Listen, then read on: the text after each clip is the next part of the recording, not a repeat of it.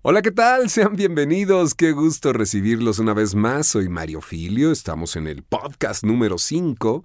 Y ahí vamos, porque la verdad tenemos cosas interesantes programadas para ustedes. Esperemos que sean interesantes. A nosotros se nos hicieron muy interesantes al equipo de producción y su servidor para ir eh, compartiendo información que sea de su utilidad y también cosas que los diviertan de repente, ¿por qué no? Yo de pronto me topo con gente tan apasionada que que se enoja porque que este le quitaron la cuenta de tal a un locutor y ya no es la voz de él o, o ya no es el personaje en el doblaje. yo creo que hay que relajarnos un poquito y, este, y disfrutar un poquito más. Eh, este trabajo que es una bendición porque bueno, a lo mejor si estás escuchando este podcast sabes que yo me dedico a la locución, al doblaje, a la publicidad desde hace muchos años. Y la verdad es una bendición, es, es, es algo maravilloso poder dedicarte a esto. Es un trabajo muy afortunado por la cantidad de gente que conoces, eh, las cosas que, involucran y, y, muchas que a mí me apasionan. Pero vamos a dar inicio a este podcast y ahorita regresaremos platicando algunas anécdotas del mundo de la locución comercial. Hoy vamos a hablar de eso, de la locución comercial. ¡Comenzamos! Érase una vez un mundo ajetreado donde se vive a contrarreloj y en donde el tráfico y la rutina amenazan a todos los que viven en él. Por eso creamos una nueva emisión llena de anécdotas históricas, invitados que seguro escuchaste antes y consejos para todo aquel con interés en el mundo de la locución, el doblaje y hablar en público. Bienvenidos a el podcast de Mario Filio.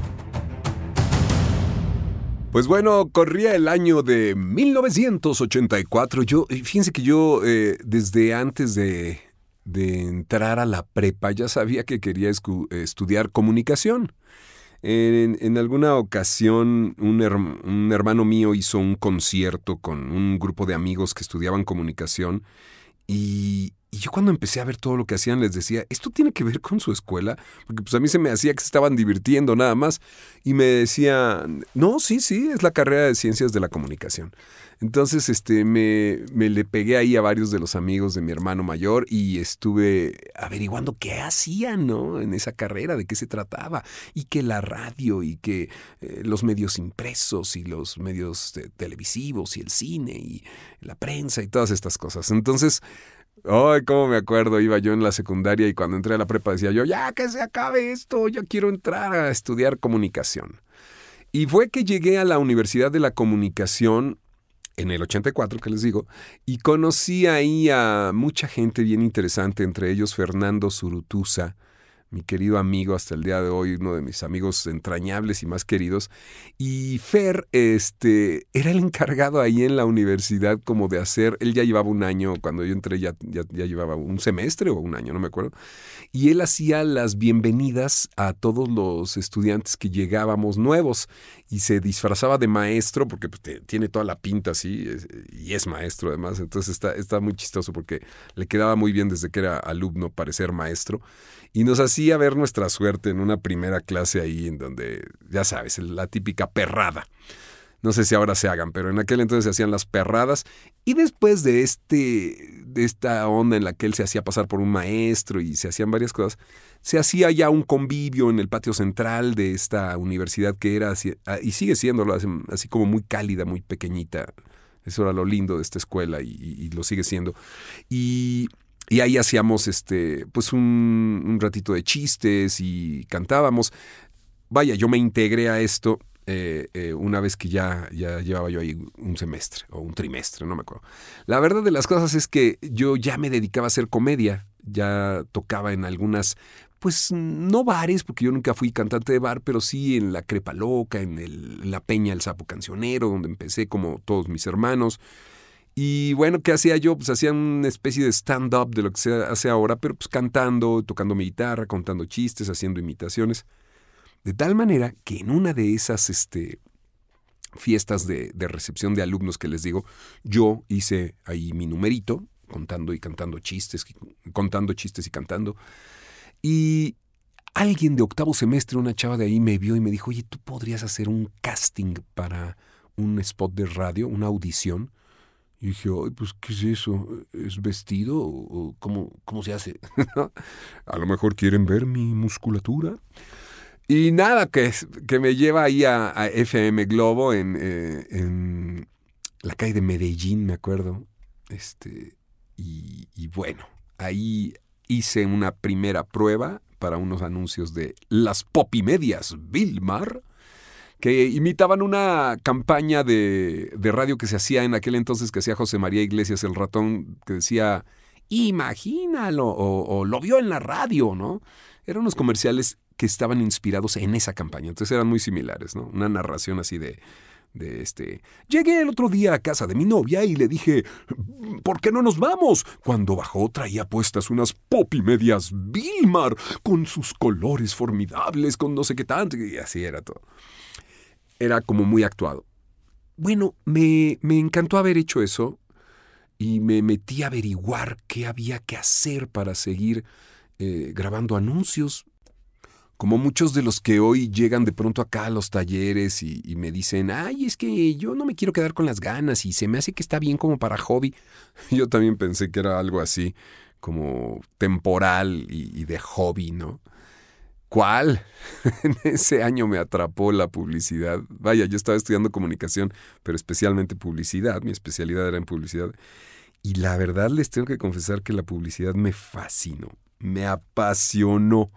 Y empezar a hacer anuncios, pues descubrí que era algo que no, no era un hobby, no era algo que podía yo hacer este, nada más así porque sí, ¿no? Este, vaya, mientras estudiaba. Entonces, eh, me encantó porque empecé a, hacer eh, demos para llevar a, los estudios, a las compañías de publicidad para que conocieran mi voz, se hacían los demos o las cintas para que presentaras tu voz en carretes de cinta de un cuarto, carretes abiertos, se llamaba eso open reel, unos carretitos así chiquitos de máquina de grabadoras de carrete metidas en unas cajitas, que era como se hacía el copiado de los comerciales en aquel entonces. Y yo escribí un, un demo muy simpático que hablaba de, este, ya, este, que Ah, en este demo queremos presentarles a usted a un locutor joven con muchas ganas de trabajar para usted. Él es Mario Filio. Y de repente apareció un viejito. Mm, siga usted hablando, señor. Todavía no llega Mario Filio. Ah, ¿no ha llegado? Ah, bueno, Mario Filio eh, desea trabajar en el mundo de la locución con una voz fresca y versátil. Y luego aparecía otro. No ha llegado todavía. Y así hacía yo muchas voces. Finalmente empecé a repartir este demo y empecé a tener contacto con las agencias de publicidad. Me enteré que había que que sacar la licencia de locutor, saqué un permiso provisional. Este, estuve trabajando un tiempo con un permiso mientras estudiabas para tu examen, que era dificilísimo. Esto lo he contado en un montón de entrevistas, pero de verdad eran unos exámenes que nos hacían tan difíciles, casi nadie los pasaba estos exámenes, ¿no? Y bueno, finalmente, eh, del 84, 85 que estuve trabajando con permisos provisionales, ya en el 86 me dieron mi, mi certificado que emitía la Secretaría de Educación Pública. Era algo bueno estar certificado como locutor y lo pasé pues, a la primera. Muchos decían, no, a la primera nada más vas y te enteras y después este, lo vas a presentar otra vez y así. Me rebotaron en francés, pero bueno, después de estudiar con una amiga francesa, me ayudó a pasar ese examen, en el que tenías nada más que pronunciar palabras en francés, también en alemán, también en italiano, también en inglés, y entonces, este, pues sí estaba difícil el examen. Eran, eran exámenes orales y escritos, memorizar la ley federal de radio y televisión, el reglamento, improvisar, conocimientos generales, cultura, geografía, historia. Muy padre. Miren, les cuento todo esto en este, en este relato eh, así pues en la cronología de cómo fueron sucediendo los hechos, porque fue que seguía yo en la carrera y trabajaba ya haciendo muchos comerciales, tendría yo 18, 19 años, y ya hacía yo anuncios para muchas cuentas. Eh, la verdad, me di cuenta de que sí, el trabajo era muy lindo porque era con tu voz, eh, darle vida a todo el desarrollo que era lo que yo estudiaba en la, universidad de una plataforma creativa, un diseño de una campaña. Eh, Sí, entonces no, no me era desconocido porque yo estaba estudiando publicidad. Estaba muy ad hoc conmigo. Yo, yo, ya venía de familia de actores, ya había trabajado en muchos escenarios. Entonces todo se, se sumaba para que yo pudiera hacer este trabajo histriónico, artístico. Pero fíjense que me di cuenta de otra cosa. Que vayamos a un corte. Ay, esto se estaba poniendo bueno. Vamos a un corte y regresamos para que les cuente yo esto que para mí es así lo que me, me ayudó mucho, me definió para poder seguir adelante. Un corte y regresamos al podcast número 5 de Mario Filio. Su servilleta.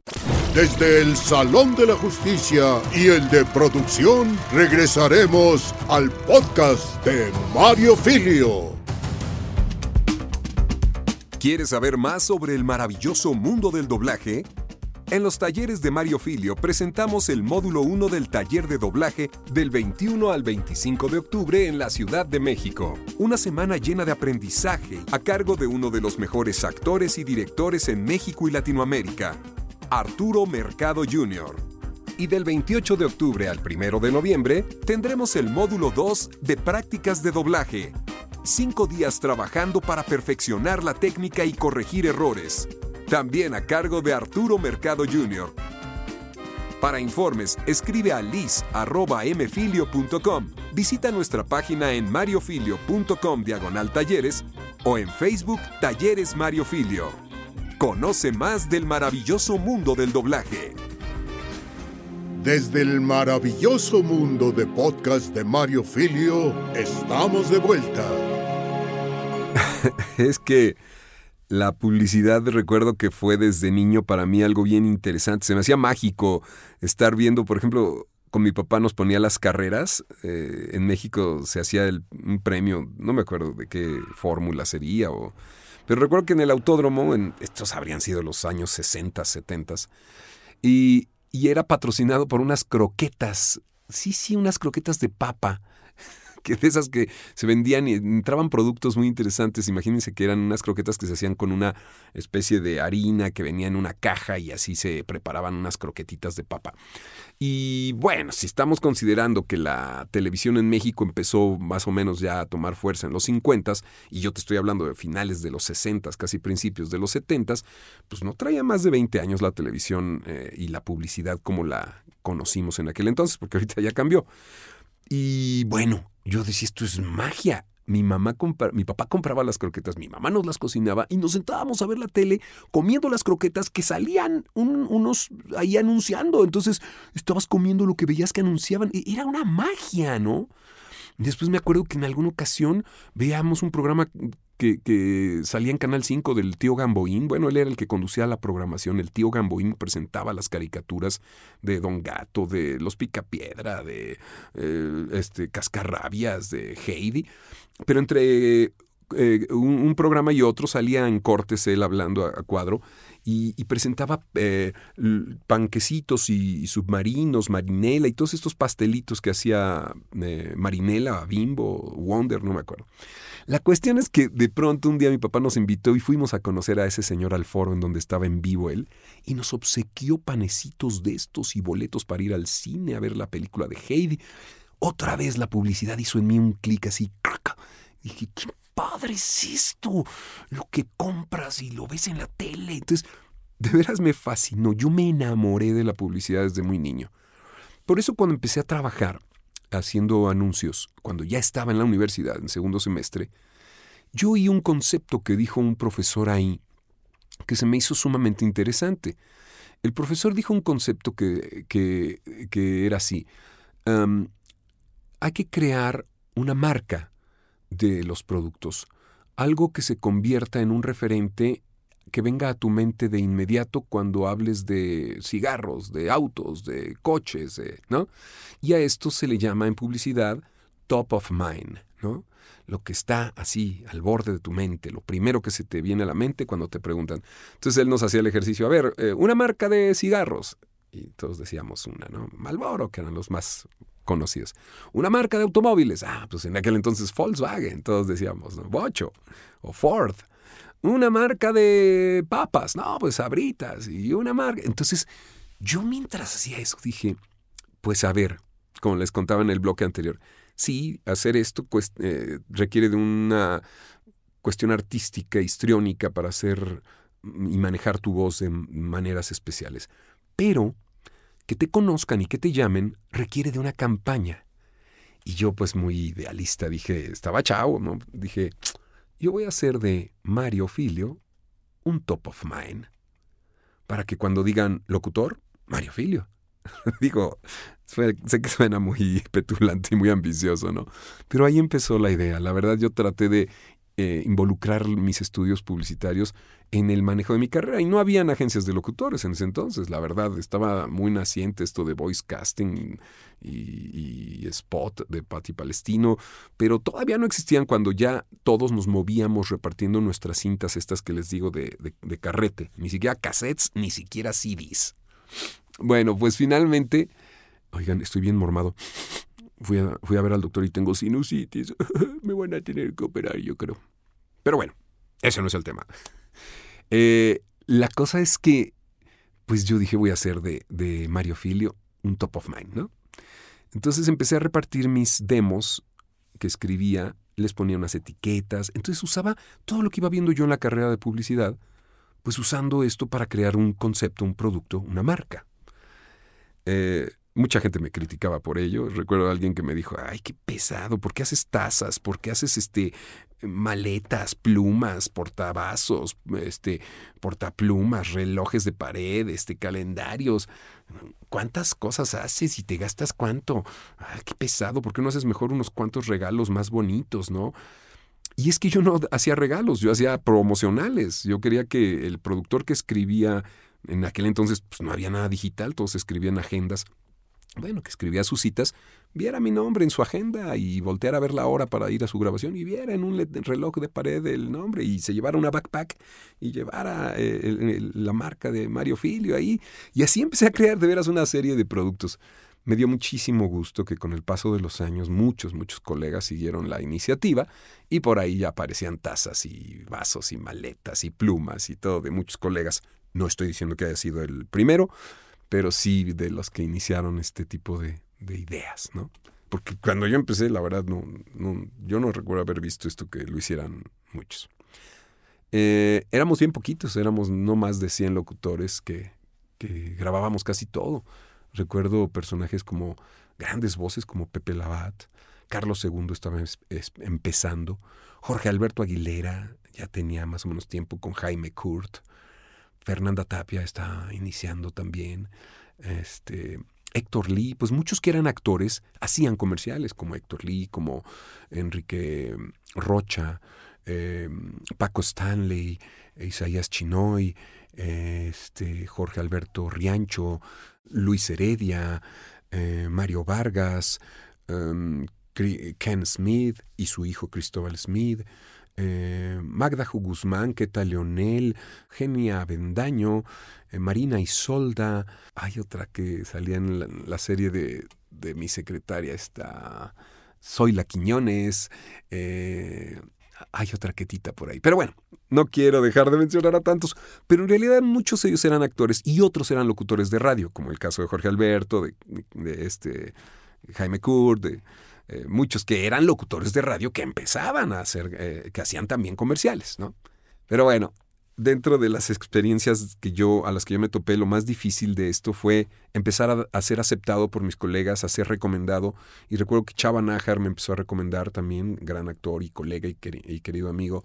Eh, recuerdo las, el, apoyo de muchos queridos amigos y la sorpresa de otros que decían de dónde salió este tipo, ¿no? ¿Por qué se metió tan rápido? Porque pues afortunadamente sí fue una cosa que, que, que entré rápido, ¿no? Y bueno, pues personas que estaban en el medio y que me apoyaron, gente como los Topete, que eran dueños de las salas de grabación en aquel entonces, de Track 3, o eh, Jesús Moreno, que era ingeniero de ahí, este, evidentemente los hermanos Grande, Arturo, Orlando, mi queridísimo amigo Orlando en paz descanse, y sus hermanos queridísimos, y, y me apoyaban mucho, don Pancho Reyes de Macan Erickson, Roberto Bejar, con el que filmé varios comerciales, incluso a cuadro, eh, Jorge Russo, el fotógrafo, Carlos Alarraqui, este, en Walter Thompson, Jerry Gómez, este, eh, Laura Pedrosa, Norma Gabilondo en publicidad Augusto Elías. Este, híjole. Vaya, el locutor comercial, para los que escuchan esto en otros países, estoy hablando del voiceover, el hoy conocido voiceover, eh, tenía un contacto directo con los clientes, las agencias y también los anunciantes. Eh, tenía un contacto directo con las estaciones de radio, tenía un contacto directo con las agencias de publicidad, las estaciones de televisión. Em, sí, entonces no, no, no, existían estas agencias de, representantes o agentes que pues nos ahorran mucho tiempo y, también pueden ser eh, beneficiosas por un lado, pero de repente pues ya cuando manejan a mucha gente pues se pierde un poquito el control. Sin hablar de ese tema en específico, yo les quiero decir que eh, lo más difícil para mí fue esto, hacerme conocido, que me, entonces eh, presentarme en todos lados y, poco a poco me empezó a pasar algo. Ah, que vamos a otro corte. Uy, cuando se está poniendo bueno. Qué bueno. Vamos a otro corte. Y regresamos al podcast de Mario Filio, hablando de locución comercial o voiceover. En un momento regresamos al podcast de Mario Filio. Hola, soy Michael Rojas, voiceover costarricense, y he tomado los talleres de locución comercial, doblaje, manejo de intenciones, caracterización frente y detrás del micrófono, y me han servido mucho en mi crecimiento personal y profesional. Los conocimientos adquiridos me han servido muchísimo y los pongo en práctica todos los días de mi carrera. Para mí ha habido un antes y un después de Mfilio. Cada taller, cada consejo que recibimos de los profesionales de Mfilio me han hecho crecer y al día de hoy estoy muy contento porque muchas marcas se han fijado en este servidor. Esta es mi experiencia M-Filio. Experiencia M-Filio. Regresamos al podcast de Mario Filio. Bueno, pues de las cosas más lindas que a mí me tocó vivir en esta carrera y me ha tocado vivir y me sigue tocando vivir es evidentemente el conocer a mucha gente, el conocer a, todo tipo de, eh, eh, desde los colegas, los compañeros, que entre nosotros pues podíamos recomendarnos y apoyarnos para aprender y te decían, oye, ah, no hagas esto, haz aquello. Y y también los ingenieros de audio, los dueños de los estudios de grabación, la gente de las agencias de publicidad, desde los ejecutivos de cuenta los creativos, los productores, eran todas estas figuras que existían ahí y que si tú estabas en su top of mind, te llamaban o te consideraban para la próxima campaña. Entonces la verdad de las cosas es que eh, así era como, como era el, el, día a día, ¿no? Trabajaba uno hablándole por teléfono a esta gente, poniéndote de acuerdo, visitando las agencias, viendo a la cara a esta gente. Eh, no, no necesariamente que, que te hagas así el Brody, ¿no? Pero pues mantener una sana distancia, una sana y, en todos los, los, sentidos, porque pues de pronto las relaciones que, que, hacen que ya nos faltemos al respeto, pues te llevan a que no, no, no avance esto, ¿no? Entonces, si tú quieres cuidar tu carrera, si tú quieres conservar tu imagen, pues mantén una sana distancia y, y sé honesto y sé auténtico, ¿no? Entonces, porque la verdad eso creo que es lo que le gusta a la gente. Y creo que esto aplica para todas las, las carreras y todos los, los, sentidos.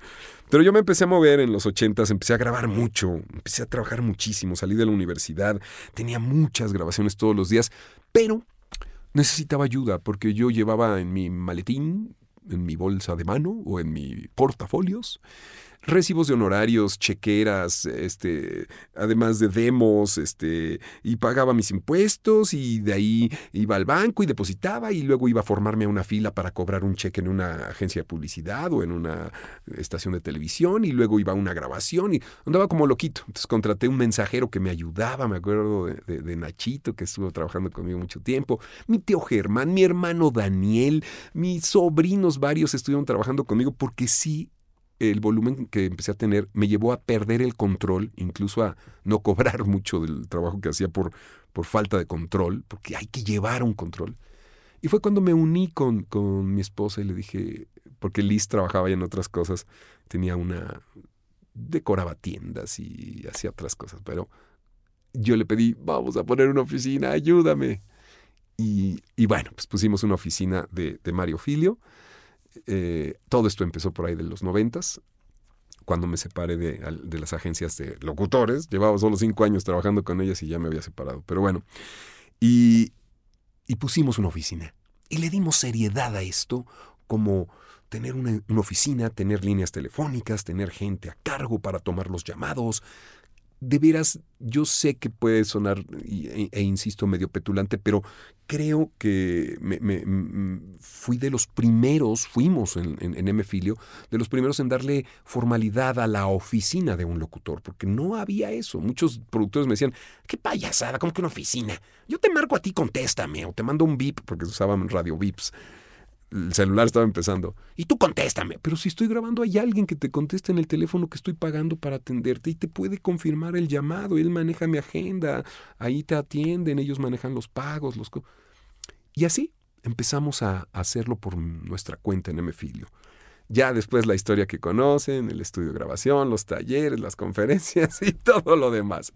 No me quiero prolongar mucho en esto, pero sí quiero decirles que hoy al paso de los años me doy cuenta que agradezco a toda la gente que, que encontramos en el camino, desde los colegas locutores hasta las primeras agencias que empezaron a representarme y las que me enseñaron que, que podía yo hacerlo por mi cuenta para, para tener control también. Yo pensaba eso. Hoy, hoy nadie se imagina de los nuevos locutores que, pues, que trabajemos, que, que, alguien pueda trabajar sin agencia. Y yo la verdad hago ambas cosas, no me, no me cierro las puertas, ¿no?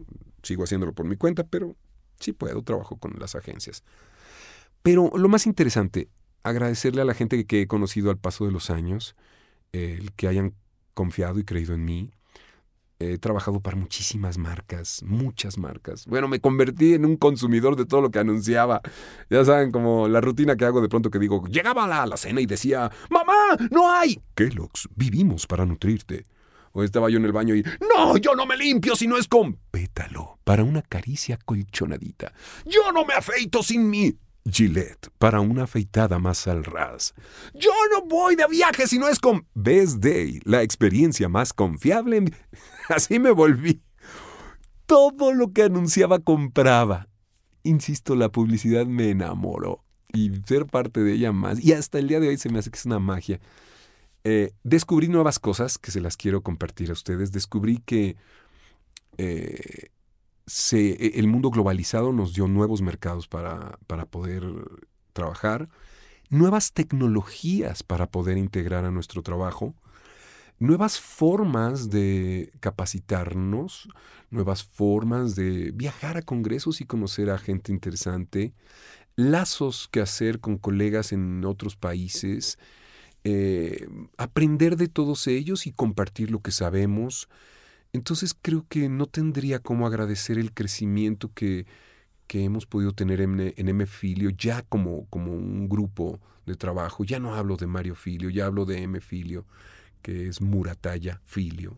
En, en realidad, los que me preguntan M Filio, ¿qué quiere decir? Murataya Filio, que es mi esposa Elizabeth Murataya. Y hemos hecho todo esto con el afán de hacer una carrera sólida, pero sobre todo constante, porque ya lo escucharán de los demás colegas seguro, por aquí o, en otros lugares. Lo difícil no es empezar y tener trabajo. Lo más difícil es mantenerte en este y en cualquier medio. Y mantenerte con el respeto de la gente, con la amistad de la gente, con la confianza de la gente. Pero como en todos los casos, la publicidad es moda. Pues mantenerte vigente también implica eh, actualizarte en tus técnicas de interpretación, en tus capacidades de actuación y de canto y de y es por eso que se suma el doblaje, el teatro, el cine, la radio, todo lo que puedas hacer. Porque sí, pasamos de moda rápido. Me encanta cuando me dice mucha gente, hoy fui a hacer unos estudios en un laboratorio y me decía la señorita de ah, usted tiene voz como que habla en la radio, ¿no, señor? Y dices, qué padre, ya, ya nos reconocen, ¿no? Y, mucha gente así, este, estaba dando un curso también y me decía alguien, ay, te oigo hablar y siento que estoy viendo la tele.